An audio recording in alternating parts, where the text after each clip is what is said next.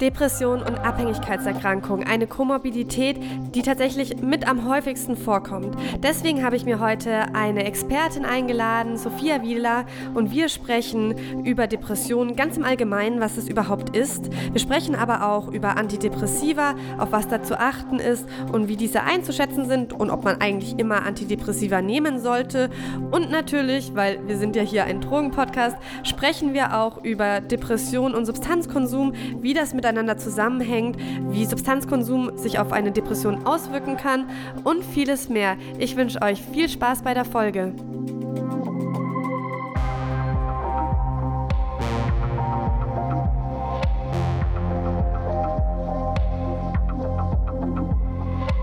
Psychoaktiv. Euer Drogen- und Alkohol-Podcast mit Stefanie Bötsch. Zieht's euch rein.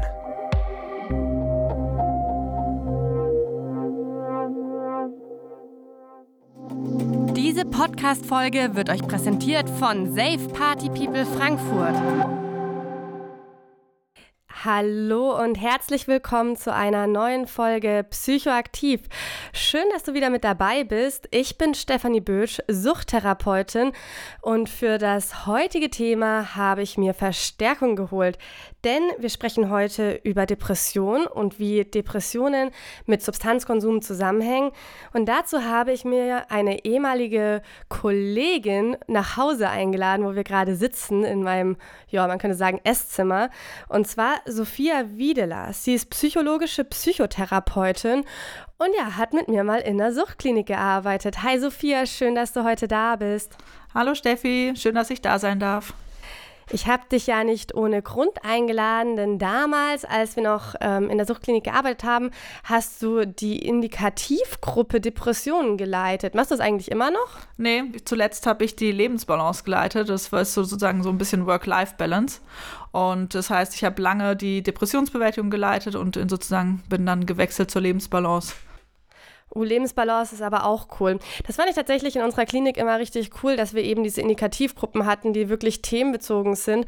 Und da gab es auch echt eine Menge, sei es Entspannung, sei es Ärger, Streit und Ungeduld. Die war immer sehr nett. Ich habe Geldmanagement gemacht, fällt mir gerade so ein. Ich hatte auch mal eine IG eine Zeit lang. Genau, wir haben sogar jetzt eine neue, ziemlich cool, das heißt nämlich emotionale Kompetenzen. Uh, das ist ja. auch gut. Und das kann ja wirklich auch jeder gebrauchen, genau. ob, ob Abhängigkeitserkrankung oder nicht.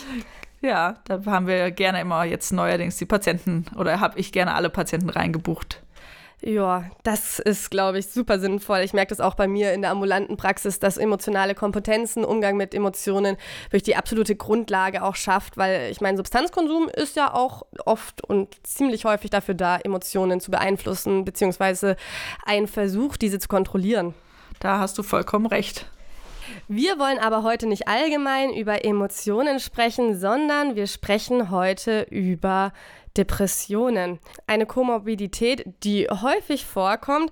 Aber wir starten erstmal ganz grundlegend. Sophia, wie definiert sich eigentlich eine Depression? Das wird ja fast schon ein bisschen inflationär inzwischen genutzt. So, ja, ich habe eine depressive Verstimmung, heute bin ich ein bisschen Depri.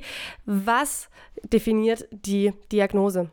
Also wenn man es jetzt ganz ähm, erstmal sich anschaut, gibt es sozusagen drei Hauptsymptome und das ist so die Antriebslosigkeit, der Verlust von Freude oder eine gedrückte Stimmung. Und natürlich kann man ab und zu eins von diesen Sachen haben und auch irgendwie mal einen depressiven Tag haben oder eine depressive Verstimmung haben. Aber was sehr wichtig ist, ist, dass dieses andauernd über zwei Wochen ist. Also dass wir auch sagen, wenn wir sozusagen uns den Kreis anschauen, äh, es mehr als 50 Prozent der Zeit andauern muss. Also die Patienten sprechen dann eher wirklich, dass es 80 bis 90 Prozent die ganze Zeit so gefühlt äh, von diesen Symptomen da sind. Natürlich sind das sozusagen die Hauptsymptome. Wir haben zusätzlich noch acht äh, weitere äh, von denen Patienten für ähm, auch zwei bis vier Minimum auch noch zusätzlich erfüllen müssen. Dazu zählt sowas wie Konzentrations- und Aufmerksamkeitsprobleme, Selbstwertgefühl, Selbstvertrauensreduziert, Schuldgefühle, die auftauchen, innere Unruhe oder auch so eine Hemmung. Also es kann auch dazu führen, dass Patienten sich plötzlich wie so versteinert fühlen in ihrem Körper, selbstschädigendes Verhalten, suizidale Gedanken, äh, Gedanken an den Tod, ähm, zusätzlich Schlafprobleme. Das kann so vermehrter Schlaf sein, es kann reduzierter Schlaf sein. Früher wachen, auch irgendwie Durchschlafstörungen. Äh, zusätzlich haben wir Appetitstörungen. Das kann sowohl vermehrt als verringerter Appetit sein. Und was auch natürlich sein kann, sind so Tagesschwankungen, die einfach auftauchen. Also wir sprechen dann manchmal vom Morgentief. Das heißt, die Patienten wachen morgens auf und sagen, meine Stimmung morgens ist schlechter als abends. Also das heißt, im Verlauf des Tages wird die Stimmung besser. Das ist jetzt auf jeden Fall eine ganze Menge, die eben stattfinden kann oder nicht stattfinden kann, je nach Fall. Was tatsächlich für mich ja, ein bisschen neu war in meiner Suchttherapeutenausbildung, muss man sagen. Ich bin ja da gerade erst in die Materie reingegangen. Es geht ja nicht um, Dep also Depressionen ist ja eher, ja, wenn man so sagen würde, mehr so der Begriff, den wir halt nutzen. Aber eigentlich, wenn ich in die ICD-10, also in unser Diagnosemanual reinschaue, dann reden wir ja von depressiven Episoden. Das heißt, es dauert nicht für immer an. Nee, also es kann von, also Minimum, damit wir die Diagnose stellen können, müssen wir diese zwei Wochen haben. Aber es kann von zwei Wochen bis zu mehreren Monaten dauern. Ja, also das ist total unterschiedlich bei jedem. Wir können nicht sagen, eine Depression dauert immer im Durchschnitt 6,5 Wochen, sondern manche Patienten kommen und sagen, ich habe einen Monat lang eine depressive Episode gehabt, andere sagen, es hat sechs Monate gedauert. Also das ist komplett unterschiedlich und individuell und auch, auch natürlich davon abhängig, wie schwer der, die depressive äh, Episode in dem Moment auch ist. Das heißt sozusagen, man hat immer eine Zeit lang, wo es einen schlecht geht, wo man eben diese Depressionen erlebt. Und dann hat man auch wieder eine gute Phase, wo man ja wieder schwingungsfähig ist. Ich liebe dieses Wort. Also wo man sozusagen wieder besser am Alltag teilnehmen kann. Und wann kommt dann die nächste depressive Episode? Auch das ist schwierig zu sagen, weil das bei jedem unterschiedlich ist. Also manche, manche Patienten haben nur eine, eine einzige und dann ist es weg. Und ähm, leider ist es so, dass rein prozentual mehr als 50 Prozent der Patienten noch eine zweite, dritte oder mehrere Episoden im Anschluss kriegen. Also das ist komplett unterschiedlich. Natürlich gibt es Faktoren, die das begünstigen, dass man noch mal eine kriegt oder nicht. Aber auf der anderen Seite, wir können nicht standardmäßig sagen, wenn man eine depressive Episode hatte, dass man auch alle Fälle noch eine zweite kriegt, sondern es ist individuell, müssen wir das äh, uns anschauen. Ah, okay, das heißt, es gibt auf jeden Fall auch Klienten, Klientinnen oder Menschen, die einfach eine depressive Episode haben, die ging sechs Monate und dann ist gut. Ja, genau das kann auch passieren. Also das gibt es auch, ist der seltenere Fall. Das, da sprechen wir wirklich von so einem, sag ich mal, einem Drittel plus minus. Und äh, die meisten kriegen mehr als eine. Aber wie viele ist komplett unterschiedlich, weil es hängt auch davon ab, was tue ich oder wa was war der Auslöser dafür. Also gibt es eine körperliche Ursache bei Patienten, die einen körperlichen Ausschlag hatten für eine depressive Episode. Da habe ich nämlich, ein, also beispielhaft, es war eine Kollegin oder eine Mitstudentin, die plötzlich ein Tief hatte und die Ursache dafür, dieses Tief, war eine Schilddrüsenunterfunktion. Das heißt, auch das dürfen wir nicht aus dem Blick verlangen, dass manchmal auch körperliche Ursachen depressive Symptomatik auslösen können. Da ist ja, glaube ich, Vitamin D-Mangel auch ein großer Aspekt, der eben zu so einer depressiven Episode führen kann, oder?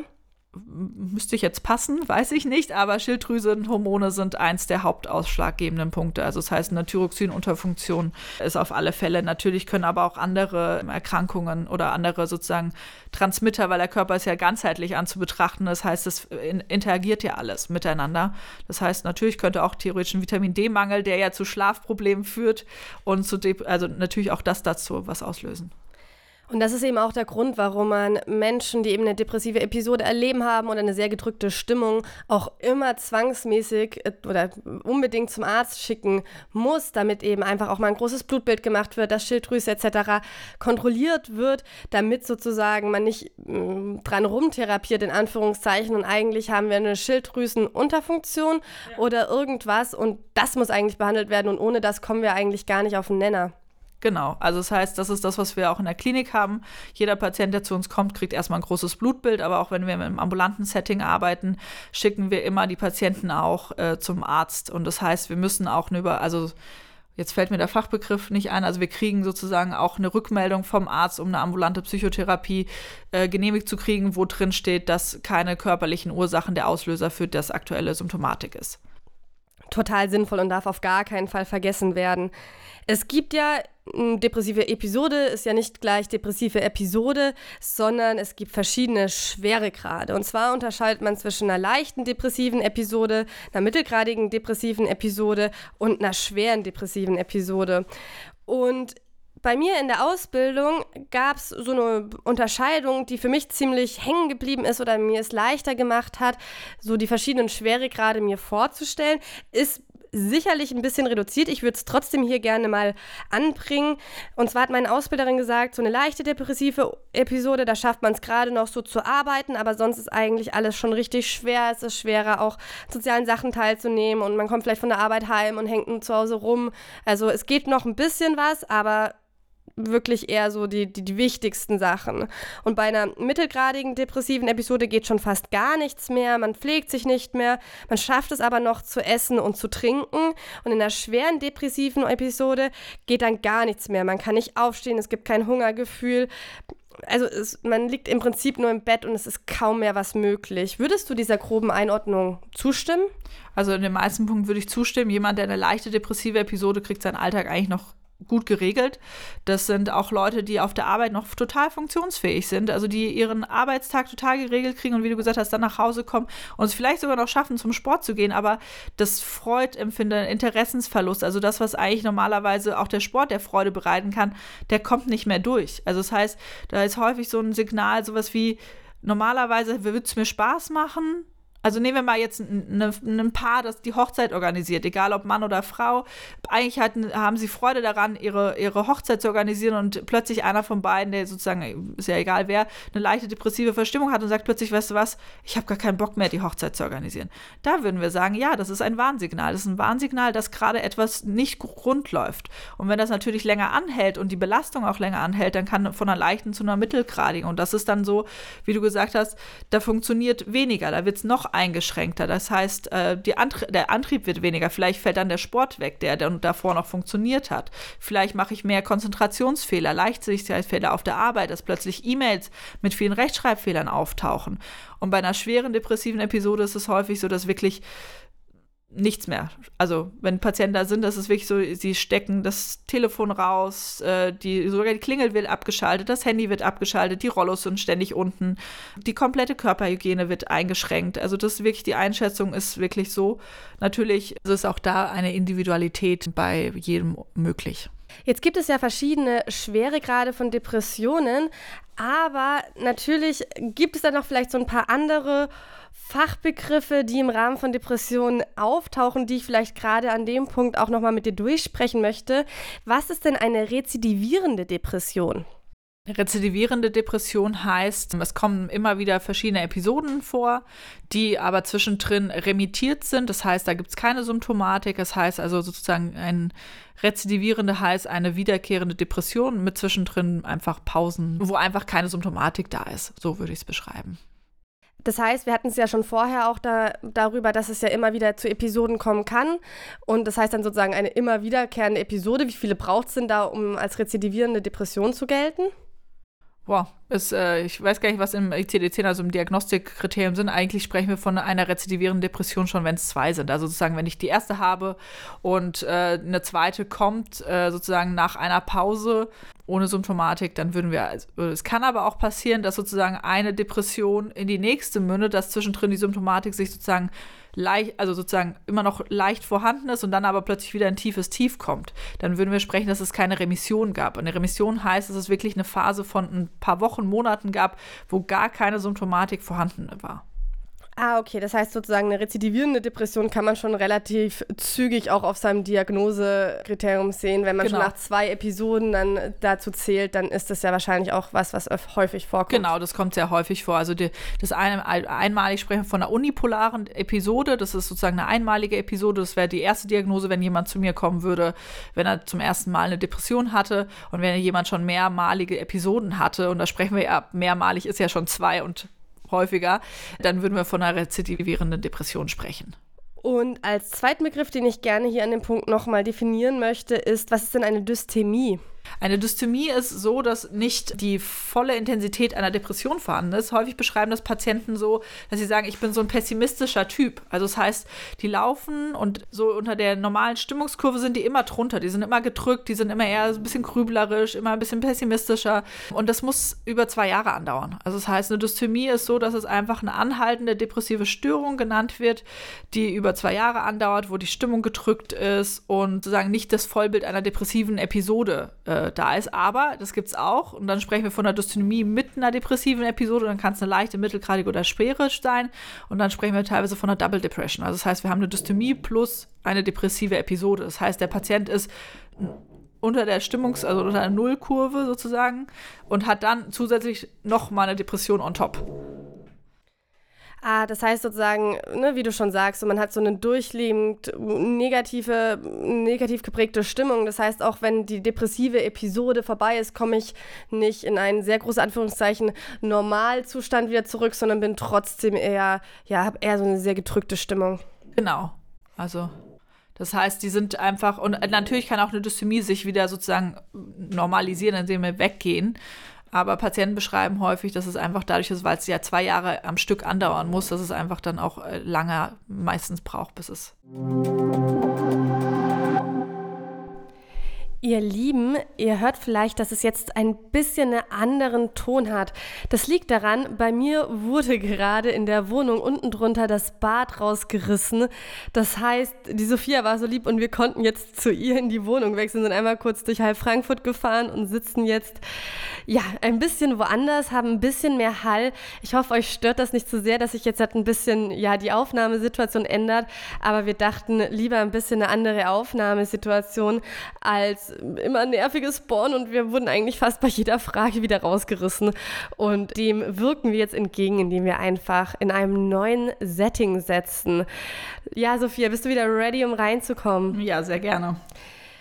Meine nächste Frage wäre, wie das denn eigentlich ist bei der Depression, wie das aufgeteilt ist. Also sind eher Männer betroffen, sind eher Frauen betroffen? Wie ist das einzuschätzen? Aktuell sozusagen äh, ist die Studienlage so, dass doppelt so häufig Frauen betroffen sind wie Männer. Und es gibt aber auch äh, noch einen weiteren sozusagen Unterschied äh, in dem Sinne, wie die Erscheinungsform ist. Also es wird auch aktuell dazu geforscht, oder es gibt auch bestimmt schon einige Forschungen. Also es generell zeigt sich, dass Männer teilweise ein anderes Erscheinungsbild haben in depressiven äh, Symptomatiken als Frauen.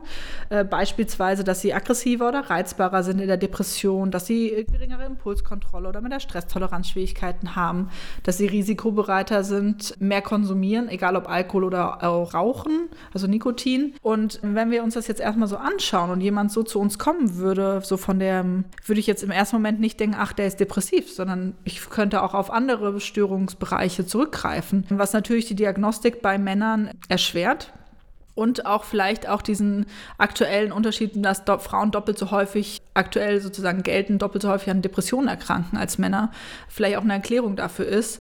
Das kann ich ganz gut nachvollziehen, weil wenn man jemanden, äh, also wenn man jemanden trifft, der Depressionen hat oder wenn man äh, was man von einer Depression hauptsächlich erwartet, ist ja eine extreme Passivität. So jemand, der eben nicht aus, aus der Couch hochkommt und dass das dann plötzlich auch in Aggressivität, in einem nach außen gerichteten, eventuell lauten Art und Weise ausagiert wird, das spricht ja eigentlich gegen die Stereotype, die wir von Depressionen haben. Genau, also das ist nämlich der, der große Unterschied bei diesen geschlechterspezifischen Sachen.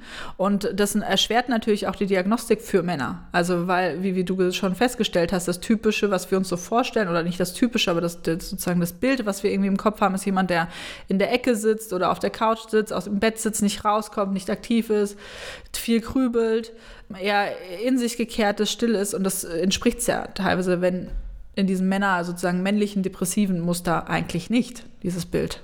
Das heißt also auch faktisch, so statistikmäßig sind Frauen mehr betroffen als Männer, aber das kann halt schlichtweg auch daran liegen, dass eine Depression bei Männern einfach nicht erkannt wird. Genau, nicht nur erkannt wird, sondern auch, dass vielleicht auch Männer aufgrund dieses, was wir in der Gesellschaft haben, nämlich Männer müssen stark sein, äh, depressive Gefühle gelten als unmännlich oder als Schwäche, dass sie sich auch gar nicht eine Hilfe holen, also weil sie ja diese Schwäche nicht zulassen dürfen.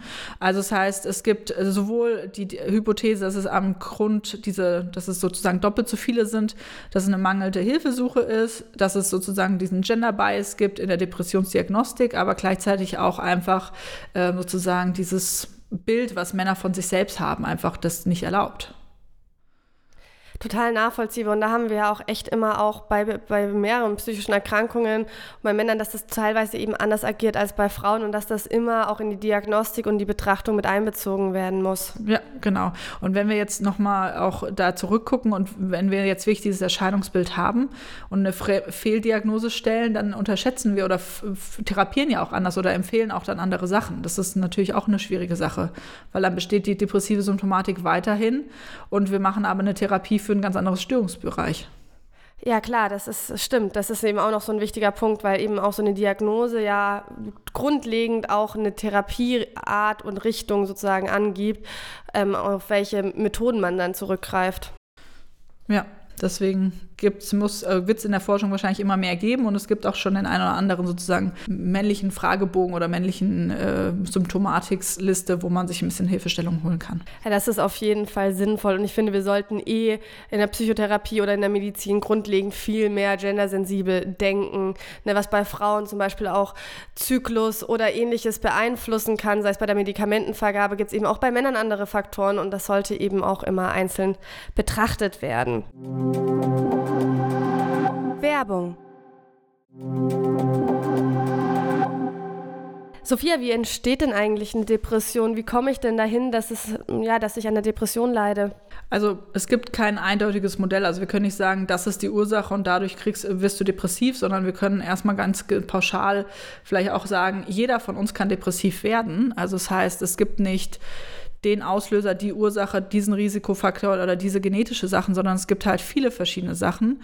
Wir sprechen so von einem Vulnerabilitätsstressmodell, das heißt, es gibt eine Veranlagung und es gibt die Umwelt, also einen Stress, der dazu führt äh, und manche Sachen begünstigt. Beim einen mehr, beim anderen weniger. Und genetische Faktoren können natürlich sein, sowas wie, wenn jemand depressives in der Familie ist und es sind häufig dann sollten es Angehörige ersten Grades sein, dass es dann einen biologischen oder einen genetischen Faktor gibt, der das begünstigt.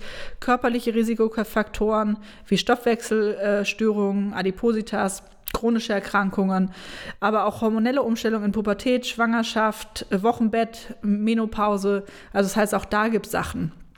Ähm, gleichzeitig ist auch äh, hormonelle Umstellung auch bei Männern natürlich ein wichtiger Faktor, den dürfen wir auch nicht ausnehmen.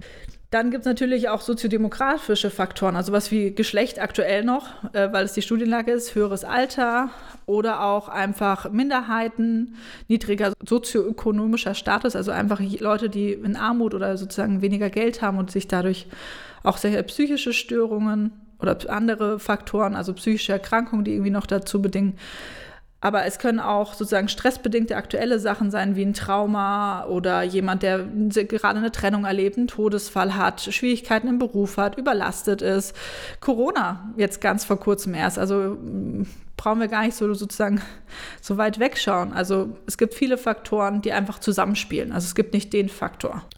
Und das heißt, wenn ich das so ein bisschen richtig raushöre, es kann klare situative Faktoren geben, wie zum Beispiel Corona oder auch ein Todesfall etc. Aber es kann auch sozusagen so sich strukturell aufbauen über die Biografie. Also genau. Also die Biografie hat auf alle Fälle einen Einfluss darauf, weil wenn ich gelernt habe, sage ich mal, negativ zu denken. Ich muss mal kurz ein greifbares Beispiel bringen, sowas wie, nur wenn ich perfekt bin, bin ich liebenswert und so. Und dann plötzlich habe ich das über die Schullaufbahn immer gut geregelt gekriegt, weil ich eine gute Noten geschrieben habe. Ich komme ins Studium, da kriege ich es auch noch hin und plötzlich stecke ich im Berufsleben und plötzlich kann ich diesen, diesen Gedanken, den ich habe, diesen Wert, den ich irgendwie entwickelt habe, ich bin nur liebenswert, wenn ich perfekt bin und gute Arbeit mache und plötzlich funktioniert das nicht aus irgendwelchen Bedingungen heraus dann führt es ja dazu, dass ich immer wieder rückgemeldet kriege, du bist nicht liebenswert, du bist nichts wert, du bist nicht gut.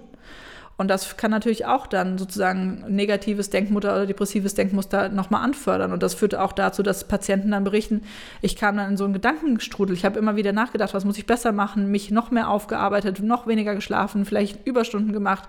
Also das heißt, genau das ist das Problem, was wir dann haben in dem Punkt total nachvollziehbar, weil das darf man halt eben auch nicht vergessen, selbst wenn man sehr rigide Denkmuster hat, die können ja auch eine super, super lange Zeit gut funktionieren für einen. Und irgendwann, es kann Jobwechsel sein, du hast jetzt den Übergang sozusagen von Studium ins Beruf genannt, funktionieren die plötzlich nicht mehr in einem System. Und dann kann es eben anfangen, ja, dass es Probleme gibt, auch wenn es lange super funktioniert hat. Genau, ich würde eher von ungünstigen Mustern als von rigiden sprechen, mhm. aber äh, das ist, glaube ich, eine andere Thematik. Ähm, jeder von uns hat, ich sage jetzt mal, funktionale und dysfunktionale äh, Muster oder Denkgedanken. Ich sage immer kritische und das ist also es hat nichts mit den depressiven Patienten oder Patientinnen zu tun, sondern jeder von uns hat diese funktionalen und unfunktionalen Denkstrukturen und das ist äh, einfachste Beispiel ist, wie stehe ich in der Umkleide bei Mine und äh, ziehe eine Jeans an. Und da stehe ich meistens drin und sage, oh Gott, die steht nicht, ich habe einen dicken Po oder sonst irgendwas. Und was würde ich aber eigentlich einer Freundin sagen? Und das ist genau der Unterschied. Das Dysfunktionale ist das, was ich mir selber sage und das Funktionale wäre das, was ich meiner Freundin erzählen würde, nämlich sowas wie, nimm eine andere Passform. Die Passform ist nichts für dich. Und wenn ich anfangen würde, funktionale Aspekte für mich oder die funktionalen Denkmuster für mich zu nutzen, würde ich auch sozusagen manche Sachen vorbeugen können. Ja, das ist lustig. Ich habe da neulich erst mit meinem, mit einem Kumpel von mir drüber geredet, weil ich eben auch gemerkt habe, ich war ja jetzt in letzter Zeit super auch in so einer Stresssituation drinnen. Und dann habe ich immer mir vorgestellt, dass ich das, was ich mir gerade selbst sage, meinem besten Freund sage. Und ich habe ihn mir vorgestellt, ich habe so, oh mein Gott, und ich habe mich dafür so geschämt, weil ich mir wirklich aktiv vorgestellt habe, es ihm zu sagen. Und dachte mir so, ne. Und das, das bringt einen dann auch gut wieder in so andere Denkmuster rein, weil man selbst ja sich mindestens mal so gut behandeln sollte wie seine Freunde, wenn nicht eigentlich auch besser. Genau, und bei jemand, der depressiv ist, ist das natürlich noch mehr erschwert. Also das heißt, der, wenn wir es jetzt von einem Farbspektrum sehen, dann äh, würde dieses Denkmuster sehr schwarz sein, sehr, sehr, sehr viele Schwarztöne haben. Das heißt, es ist noch kritischer, noch abwertender und äh, noch universeller. Also das heißt immer sowas, ein typisches, äh, was Patienten mir berichten, ist sowas wie, es passiert immer nur mir. Immer? immer heißt, es ist total, also es darf, kann gar nicht anders sein. Und es ist auch nur mir heißt, es gibt keinen anderen Menschen auf der Welt, dem es passiert, sondern es ist so universell und das ist, wie erdrückend ist dieser Gedanke denn, wenn wir uns das so anschauen. Wie sind denn so die Heilungschancen aus einer depressiven Episode rauszukommen? Die Heilungschancen sind, äh, also wir können davon ausgehen, dass wir natürlich eigene körperliche, psychische Heilungschancen haben. Also die gibt es. Also es gibt auch Patienten, die sagen, ich habe nie eine Therapie gemacht, ich habe nie Medikamente genommen und trotzdem war ich irgendwann, habe ich es geschafft, aus diesem Tief wieder rauszukommen.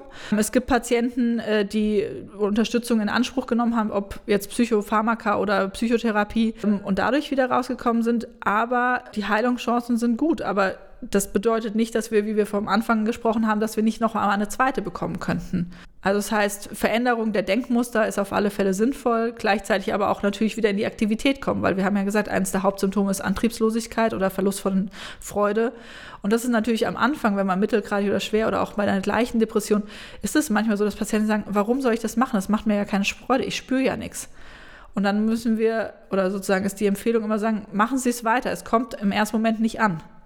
Und es kommt erst zum Schluss an. Also es kommt nach drei, viermal erst an, wenn sie es gemacht haben und nicht beim ersten Mal. Weil die Depression wie so ein Filter sich dazwischen ähm, packt. Ja, da kommt so dieses Fake it till you make it. Ähm, sage ich immer so in Anführungszeichen, aber es ist gar nicht so viel Unwahres dran, weil es durchaus auch was hilft, etwas zu tun in dem rationalen Wissen, dass das gut für mich ist und einfach darauf zu vertrauen, einfach in großen Anführungszeichen, weil einfach ist es halt am Ende nicht, dass es aber die Rückkopplung gibt, die ich mir erwarte und das merke ich auch in meinem persönlichen, auch immer in so kleinen Sachen auf jeden Fall, wo ich merke, so, ja, okay, äh, jetzt einen freien Tag zu gönnen, fühlt sich erstmal nicht richtig an, aber ich weiß, dass es eigentlich so meiner allgemeinen Entspannung beiträgt. Genau, also das heißt, ich, ich versuche es immer da zu sagen, im Kopf kommt es zuerst an, aber das kommt noch nicht im Gefühl an. Und das Gefühl ist immer das Letzte, was sich dann umstellt oder einstellt. Und diesen Prozess ist es, oder auch wenn wir trainieren, im Trainingplan ist es ja auch so, dass die ersten Male anstrengend sind, bis wir sozusagen einen Trainingseffekt haben.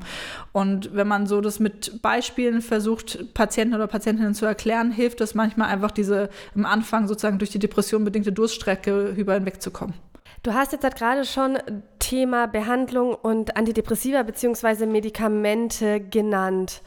Ich bin mir immer auch nicht so sicher, welchen Nutzen oder wann genau eigentlich Antidepressiva Sinn machen. Und deswegen würde ich mir gerne dieses Thema mal ein bisschen mit dir anschauen und würde erstmal erstmal grundlegend wissen, welche Art von Antidepressivern gibt es eigentlich und wie wirken die? Das ist total schwierig zu sagen. Also es, natürlich gibt es viele verschiedene Antidepressiva, also es gibt sozusagen die neueren und die sozusagen die alten. Aktuell ist immer die Empfehlung sozusagen von ärztlicher Seite, dass sie die neueren nehmen, weil die weniger Nebenwirkungen haben.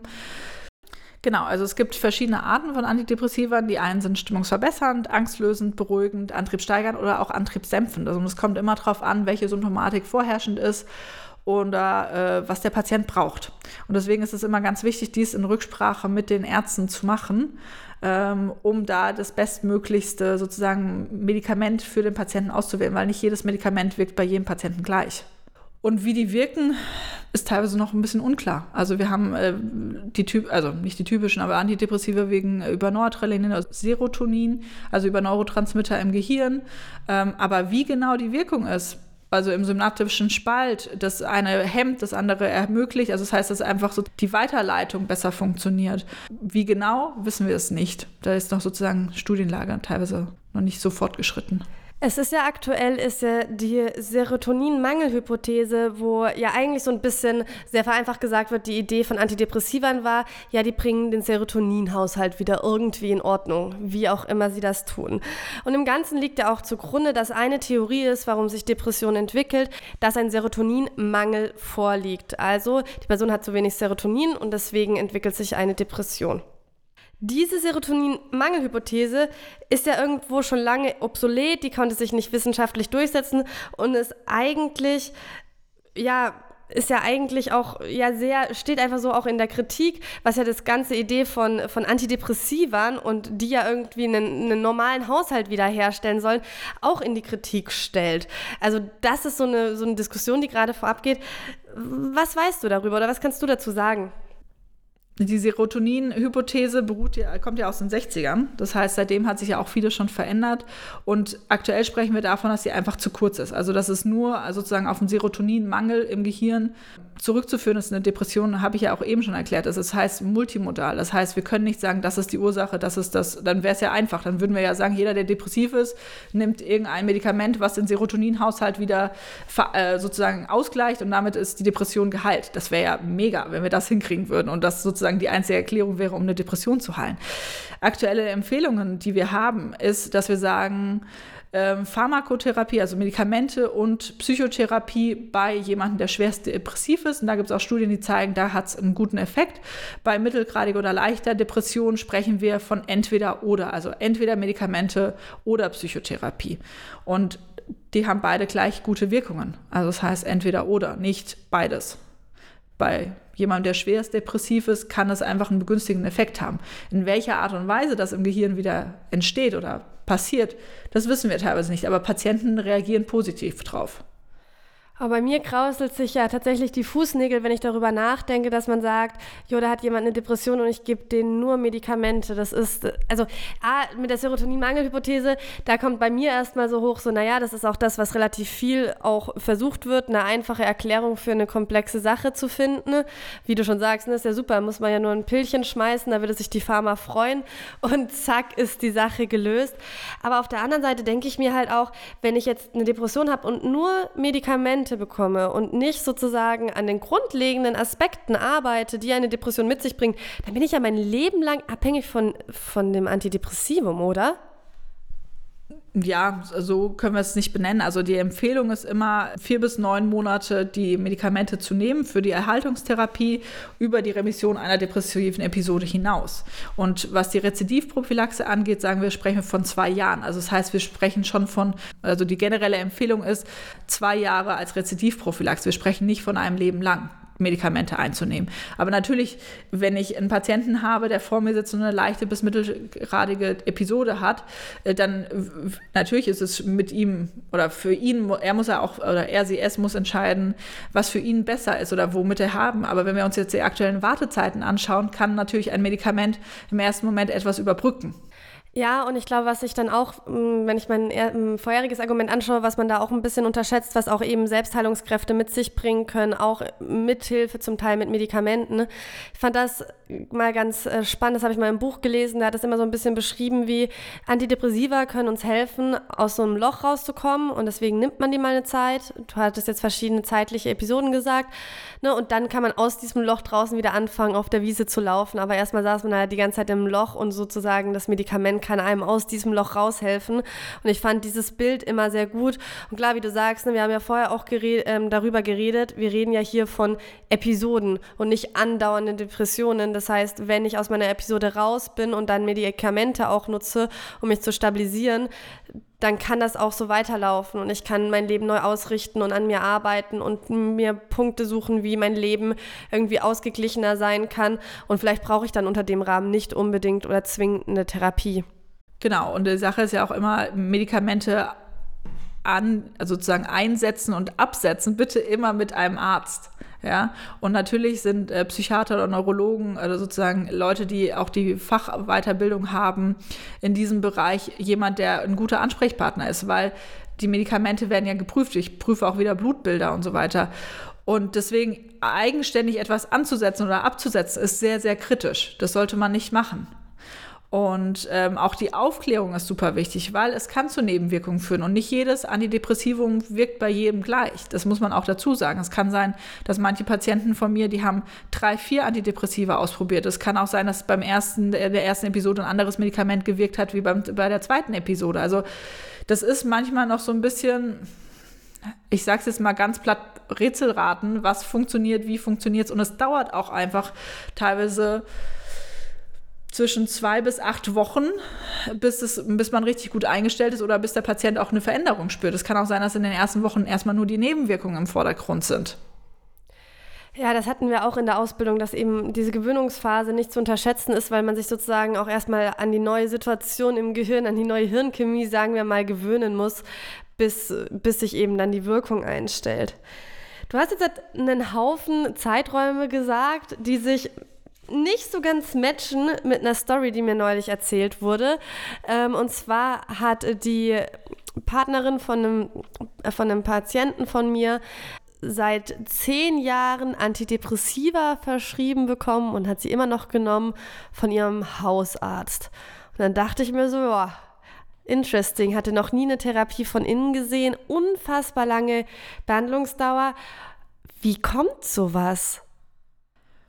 Hm, schwierig. Also manchmal ist es auch dieses, also ich will keinem äh, zu nahe, also erstens eine Diagnose zu stellen, eine Depressionsdiagnose zu stellen, erfordert auch, dass ich mit dem Patienten alle Kriterien durchgehe, dass ich auch mal einen Fragebogen, es gibt verschiedene Fragebögen, die ich dem Patienten aushändigen kann, um einfach die Symptomatik, die aktuell besteht, erstmal abzuklären.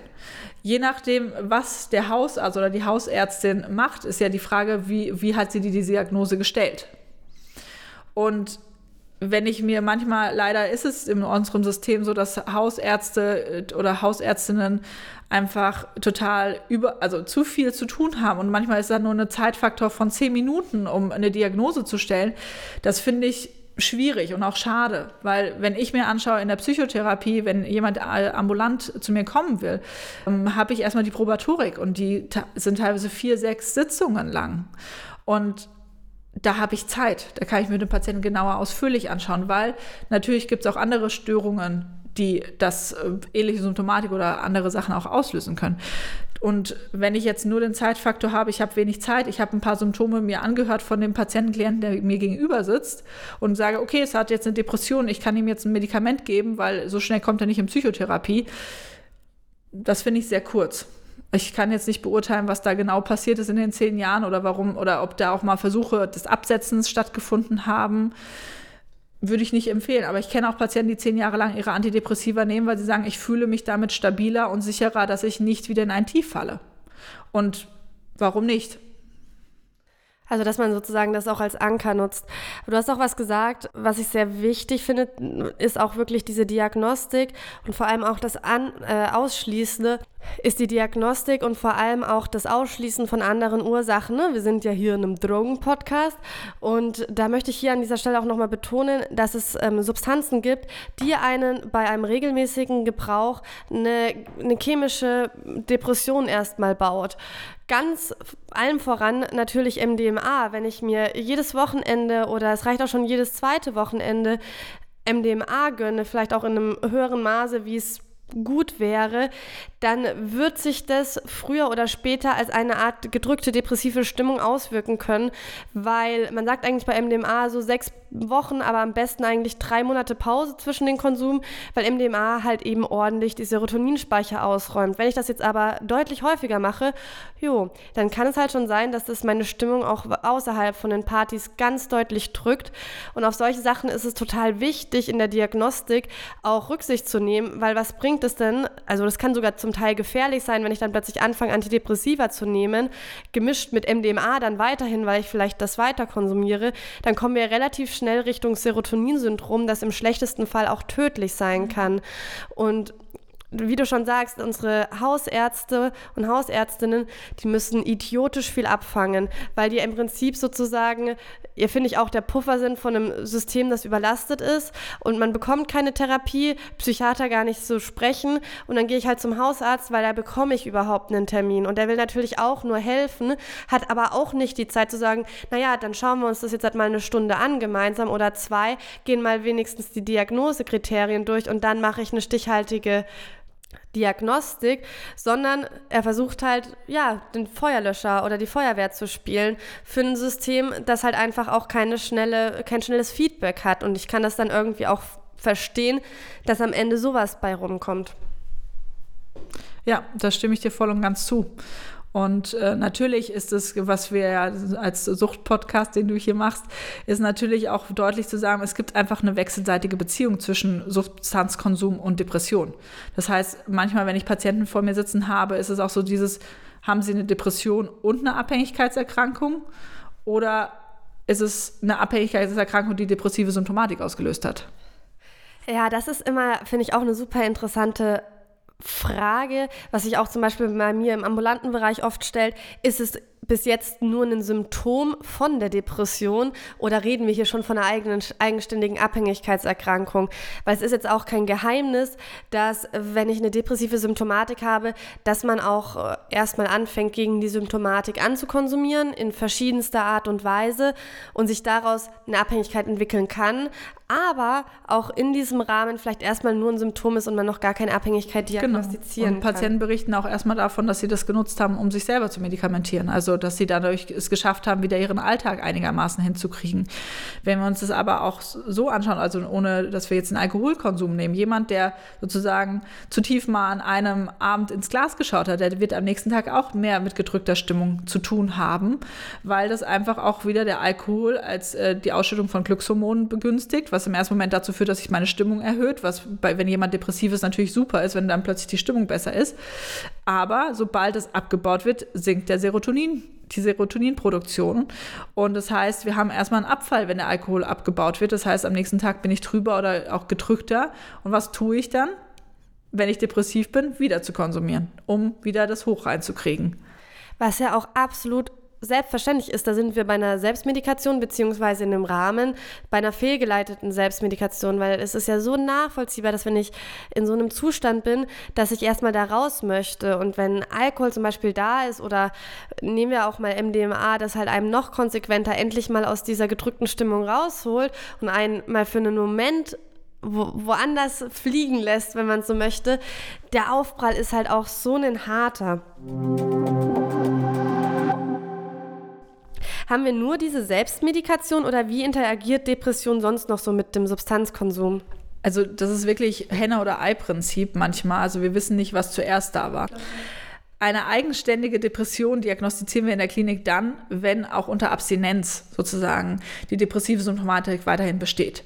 Wenn der Patient unter Abstinenz gar keine Symptomatik einer Depression mehr aufweist, dann können wir davon ausgehen, dass die Abhängigkeit, sozusagen der Konsum von Alkohol, Drogen, Medikamenten, also egal was, äh, dazu geführt hat, dass depressive Symptomatik, äh, dann würden wir davon sprechen, dass es keine eigenständige Depression ist, dann gibt es auch keine sozusagen Depressionsdiagnostik, die wir dem Patienten geben was ein, äh, sozusagen, wenn wir jetzt davon sprechen, ist es ein Vorteil für den Patienten. Das heißt, der hat in dem Sinne keine eigenständige Depression, sozusagen, er hat nur den Konsum und der Konsum ist der Auslöser für depressive Symptomatik.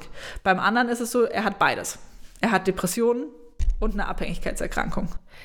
Wie lange muss ich denn da warten? Weil ich kann mir auch vorstellen, dass wenn ich erstmal aufhöre zu konsumieren, oder ich kann es mir nicht vorstellen, ich weiß es, dass, nach, dass das erstmal ja auch einem total aus, aus der Bahn kickt, weil halt eben, ne, wenn ich mir jeden Tag Substanzen in irgendeiner Art und Weise zuführe und ich dann plötzlich mit aufhöre, das kann ja auch erstmal mega auf die Stimmung gehen.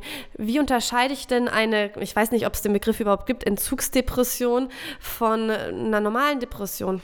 Ja, das ist, wir brauchen einfach die Zeit. Also in der Klinik, wenn jemand in den, äh, sozusagen in die Entwöhnungstherapie geht, dann haben wir Zeit. Wir sprechen teilweise von drei Monaten, vier Monaten, je nachdem teilweise sechs Monaten. Und wenn ich mir meine Patienten anschaue, dann ist es locker in den ersten ein, zwei Monaten noch undurchsichtig. Hat er jetzt eine Depression als eigenständige Diagnose oder ist es im Sinne noch von der Entzügigkeit, dass einfach der sozusagen der Haushalt, der Körper noch aktiviert werden muss, dass manche Sachen produziert, dass Verhaltensänderungen sich angestoßen werden. Also das heißt, ich würde sagen, wir brauchen locker ein bis zwei Monate, um genau zu sagen zu können, ob es eine eigenständige Depression ist oder nicht. Was aber Patienten teilweise auch berichten, und das ist dann manchmal ein Indiz dafür, dass die Depression vor der Abhängigkeit ist, dass sie sagen, in meiner Pubertät hatte ich eine schlechte Phase und dann habe ich angefangen zu konsumieren. Dann kann ich, oder die sagen, ja, in der Pubertät hatte ich schon mal eine, Depression und ich wurde auch äh, behandelt. Dann kann ich auch davon ausgehen, dass die Depression schon vor der Suchterkrankung da war dann kann man eben einfach auch auf die Biografie schauen und eben schauen, wie hat sich das alles entwickelt. Relevant wird es dann sozusagen erst, wenn man sozusagen diese depressive Symptomatik im Rahmen der Abhängigkeitserkrankungen, Abhängigkeitskrankenentwicklung, Entwicklung, da ist es dann, muss man erstmal abwarten, was eigentlich Phase ist. Reden wir hier von einer Depression vor der Suchterkrankung? Reden wir von, äh, warte mal depressiver Symptomatik in der Suchterkrankung. Genau, also da ist es einfach immer äh, schwierig und zu diagnostizieren und immer im Gespräch mit dem Patienten bleiben. Das ist einfach so, dass viele Patienten depressive Patienten eine Abhängigkeit oder einen Missbrauch haben von Alkohol, Tabletten, anderen Drogen. Gleichzeitig ist es aber auch so, wie du es davor erklärt hast, dass psychotrope Substanzen wie Drogen, Alkohol oder auch Tabletten durch das, dass sie sozusagen in die Gehirn äh, Neurotransmitter eingreifen, dazu führen, dass wir depressive Symptomatik haben, weil einfach unsere Botenstoffe nicht mehr da sind. Absolut. Und ich finde es halt einfach auch das, was du betonst. Und ich wünschte, dass das einfach mehr auch Praxis wird, wirklich auch über die lange Zeit der, der Entwöhnung in dem Rahmen die Diagnostik gemacht wird. Ich bin immer so ein bisschen allergisch war eigentlich ordentlich allergisch darauf, wenn ähm, Großdiagnosen schon in der Entgiftung gesetzt werden. es ist mir scheißegal, ob du drei Wochen oder sechs Wochen in der Entgiftung bist. Das braucht der Körper erstmal, um klarzukommen. Das ist für mich, sorry, keine Zeit, um groß was anderes zu diagnostizieren. Da geht es immer darum, erstmal ein Clean-Sein herzustellen und der Rest passiert danach, wenn man dann mal wieder ein bisschen ankommt. Also ja, ich bin aber grundlegend ein bisschen allergisch, wenn so zu viel mit mit Diagnosen durch die Gegend geworfen wird. Und dementsprechend voll gut auch, was du sagst. Ne? Die ersten acht Wochen muss man halt erstmal abwarten. Die Person kommt gerade erst aus der Entgiftung. Vielleicht gab es keine depressiven Symptomatiken jemals davor, aber ihr habt ja die Zeit, um das euch ordentlich anzuschauen und dann eben auch eine stichhaltige Diagnose zu stellen. Punkt.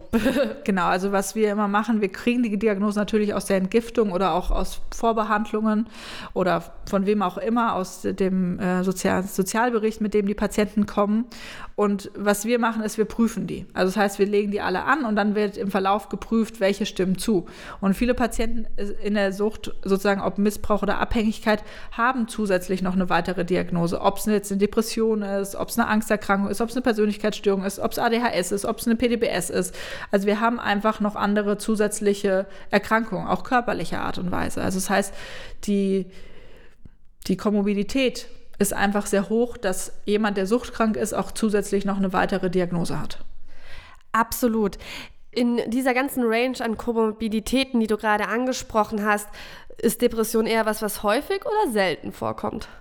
Depression zählt zu einem der häufigsten Sachen. Also das heißt, ich habe äh, letztens bei den Barmer-Daten, aber die sind jetzt von 2007 wahrscheinlich, vielleicht gibt es auch schon aktuellere, sprechen wir zwischen 40 bis 50 Prozent der Patienten, die, ob sie jetzt Alkohol, Drogen oder Polytox sind, haben eine depressive Depression noch als Zusatzdiagnose. Und das ist schon sehr hoch. Also Depressionen zählen zu der, zählt zur Volkskrankheit, egal ob jetzt, äh, also generell in der deutschen Bevölkerung oder auf der weltweiten Bevölkerung, aber natürlich auch unter Patienten, die zusätzlich noch eine Abhängigkeit haben.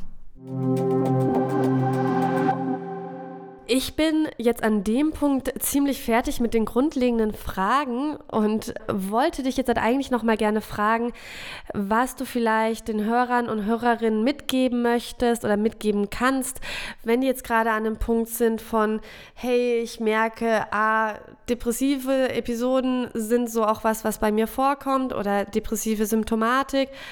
Und ja, Alkohol, nehmen wir jetzt einfach mal Alkohol als Beispiel oder egal welche psychoaktive Substanz, sprechen ja auch zu. Auf was kann man achten? Wie schaut man, dass sich das eine und das andere nicht exzessiv verschlingert? Kann ich in so einem frühen Stadium, wie kann ich da um mich selbst sorgen? Also das eine ist auch, dass wenn wir, wenn ihr merkt, dass ihr einfach sozusagen in so ein depressives Muster geratet und einfach auch Interesse verliert, dann ist es wichtig, trotzdem an den Sachen festzuhalten, die euch normalerweise gut tun. Also das heißt dann bitte nicht aufhören, zum Sport zu gehen, bitte nicht aufhören, wenn ihr gerne malt, zu malen, nicht aufhören, ähm, gut zu essen. Also fangen wir bei den äh, Sachen an, auch auf den Schlaf zu achten bitte nicht zu viel zu konsumieren. Also wirklich, der Konsum sollte nicht euer Mittel sein, um mit schlechter Stimmung umzugehen. Ähm, weil der wird eher dazu führen, dass es noch schlechter wird. Der Schlaf wird dadurch verschlechtert. Also das heißt, eher zu gucken, wie kann ich weiterhin aktiv bleiben, meinen Alltag gestalten oder auch einfach zu gucken, wie kann ich mir auch mal einen Tag Pause gönnen. Es ist in Ordnung, sich krank schreiben zu lassen, wenn wir merken, dass wir ein Tief haben und mal zu regenerieren, zu gucken, was kann, wie kann ich mich entlasten? Gibt es Hilfestellung? Kann ich jemanden mit ins Boot holen, der mich unterstützt?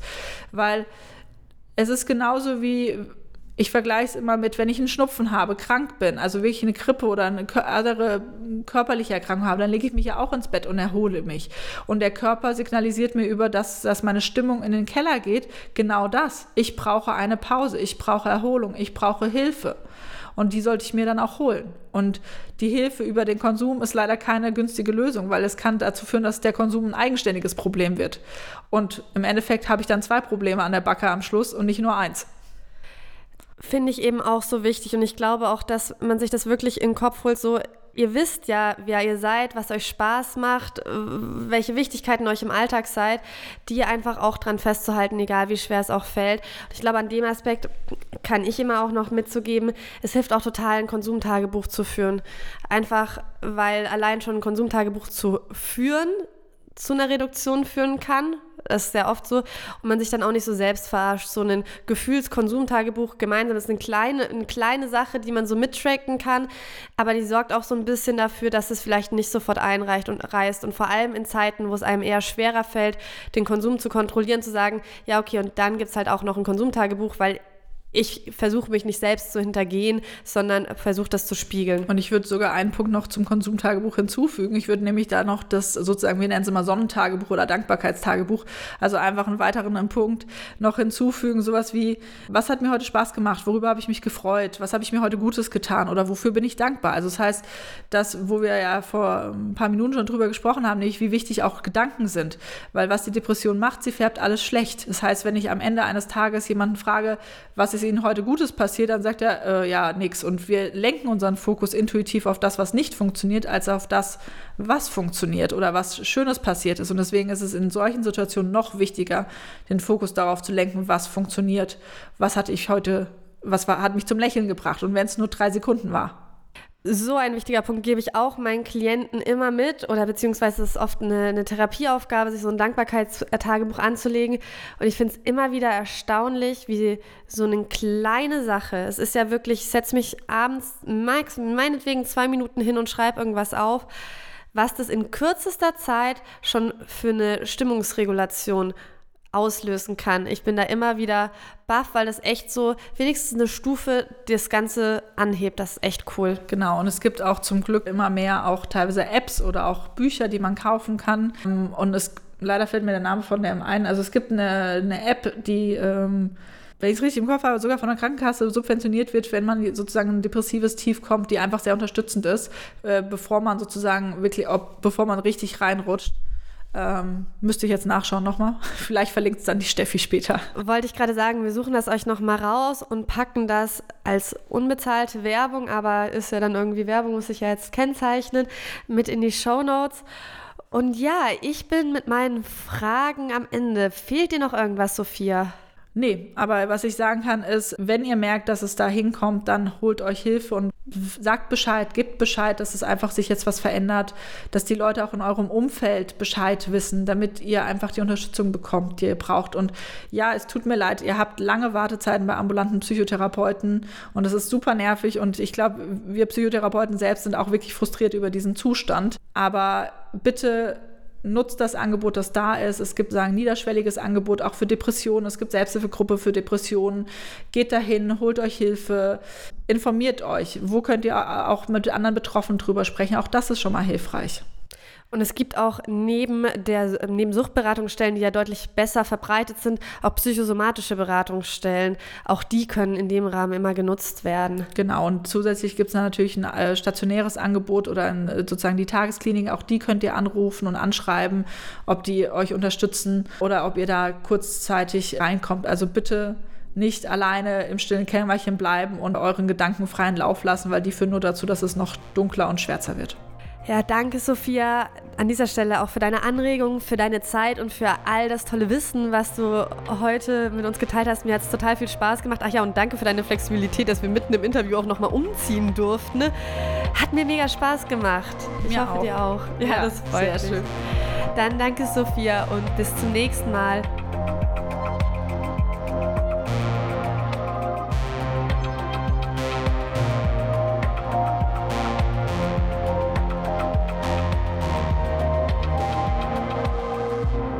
Das war Psychoaktiv, euer Drogen- und Alkohol-Podcast mit Stefanie Bötsch.